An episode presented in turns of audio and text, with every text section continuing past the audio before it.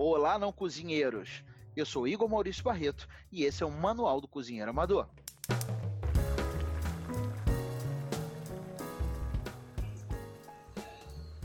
Olá, meus amigos não cozinheiros. Hoje, infelizmente, não temos a plateia. A nossa plateia ela não vai poder estar aqui conosco por causa do coronavírus, esse momento tão importante de transição que a gente está vivendo. A plateia não estará aqui conosco mas sem problema. Isso aí, não tem problema nenhum, vai dar tudo certo, vamos embora. É um momento é, importante que a gente volta a parar para pensar. A gente tem muita oportunidade de construir uma nova realidade a partir de agora e não pense você que cozinhar não é um desses meios. Cozinhar é uma das maneiras mais bacanas que você tem de conseguir fazer com que o seu entorno mude, sua saúde melhore e que as pessoas voltem a se reunir em volta da mesa. Então, mais uma vez, fica aqui nosso convite para a gente continuar cozinhando, continuar melhorando todo dia. E em época de ficar em casa, não tem como não pensar em fazer um brigadeirinho daqueles top de linha que só você, não cozinheiro, e eu vamos conseguir fazer. Por isso, hoje, nós vamos tampar no brigadeiro para deixar todo mundo feliz e gordinho e alegre e saltitante. Afinal de contas, quem não gosta de um brigadeirinho de chocolate daqueles papa fina, né? Então vamos lá. Hoje a gente vai fazer, a primeira coisa que eu vou fazer é explicar para você a diferença de você fazer um brigadeiro com chocolate em pó e a diferença de fazer um brigadeiro com chocolate em barra. Bom, Basicamente, a diferença de um para o outro, se você for fazer com achocolatado, a diferença é a quantidade de açúcar que tem no achocolatado e o jeito de fazer. O resultado final, ele fica, na minha opinião, o chocolate é, em barra ele fica muito mais gostoso para você fazer seu brigadeiro no, no, final das contas. Até porque eu uso chocolate meio amargo para você ficar com aquele brigadeiro não tão doce e super gostoso eu acho que a textura dele também fica bem melhor. Mas se você quiser fazer com chocolate em pó como tradicional, não tem problema. Você só tem que ficar preocupado se é cacau ou se é achocolatado. Os achocolatados têm muito açúcar, então cuidado para o seu uh, brigadeiro não ficar muito doce. Então vamos lá. Lembrando, não cozinheiro, vamos começar agora. A primeira coisa que você tem que fazer é lavar as mãos. Muito bem. A gente sabe disso. Na semana passada eu fiz aquele, aquele último podcast falando sobre dicas de higiene para você na sua cozinha de casa. Primeira coisa que você tem que fazer, vai lavar sua mão, lava bem o dorso da mão, o punho, a parte de cima da, do, dos dedos, é, entre os dedos, lava bem essa mão e mantenha o seu asseio pessoal. Não é porque você está em casa que você tem o direito de não tomar banho. Vai tomar banho, vai se cuidar porque você precisa estar direitinho na cozinha, porque isso tudo impacta no resultado final. Beleza? Então, para o nosso brigadeiro hoje, que vai servir aí quatro pessoas, nós vamos usar uma lata ou caixinha de leite condensado. Ó, observa bem que tem umas diferenças entre as marcas de leite condensado. Tem gente que prefere uma, tem gente que prefere outra. Uh, Piracanjuba ele é, ele é mais neutro, ele é mais parecido com o leite moça. O leite moça é, ele é talvez hoje o mais próximo do que a gente considera como leite condensado de qualidade, de mais qualidade. É, o Itambé ele é um pouco mais grosso, ele é um pouco mais é, é, é ele tem menos água na sua formatação, né? ele é menos líquido.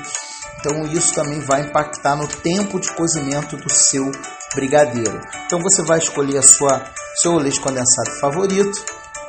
O único que eu não recomendo são aqueles muito açucarados, muito vagabundos, porque isso é, vai, vai empelotar o teu brigadeiro e não vai dar um resultado legal.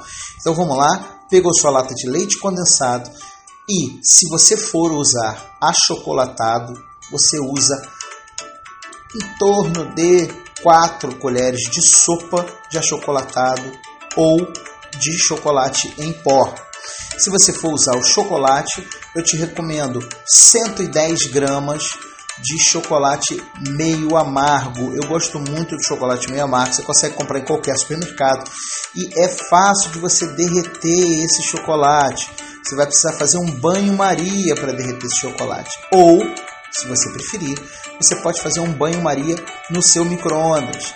Pega um potezinho de vidro ou um pote de outro é, é, material que possa ir ao micro-ondas e você coloca essa barra toda triturada ou quebrada dentro do pote com mais ou menos meia colher de sopa de manteiga sem sal.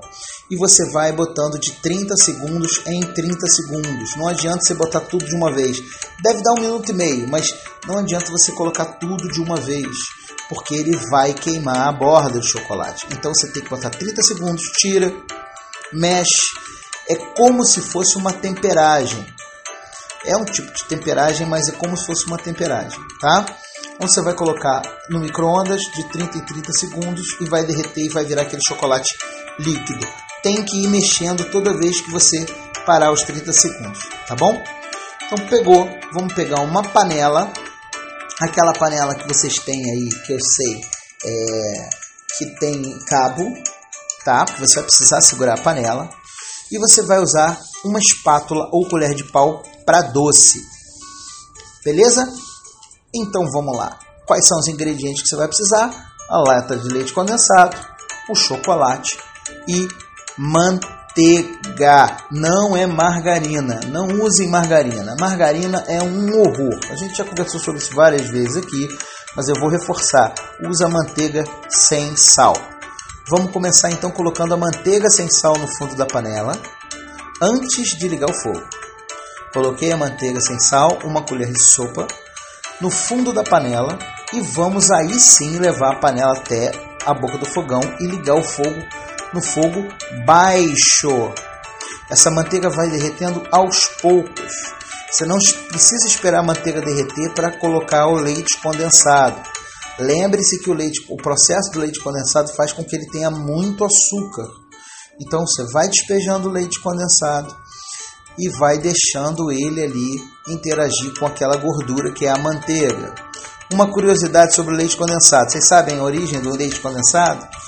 Bom, o leite condensado é, ele foi difundido no mundo, apesar de a gente usar muito no Brasil e lá fora a gente ter menos ele disponível, ele foi difundido no mundo desde a Primeira Guerra Mundial, quando eles precisavam levar leites até o front para que os soldados se alimentassem e eles usaram esse método para que o açúcar possa conservar o leite e ele não estragar por muito tempo. Então, se você pega um leite condensado e você dilui ele em água, você tem leite adoçado. É, Igor também é cultura. Então vamos lá. Já colocou seu leite condensado, você já derreteu seu chocolate, você já colocou sua manteiga você vai incorporar tudo dentro dessa panela no fogo baixo. O que, que isso significa? O que, que é incorporar? Você vai mexendo com a espátula os cantos da panela em direção ao meio para que os elementos todos se fundam, se juntem.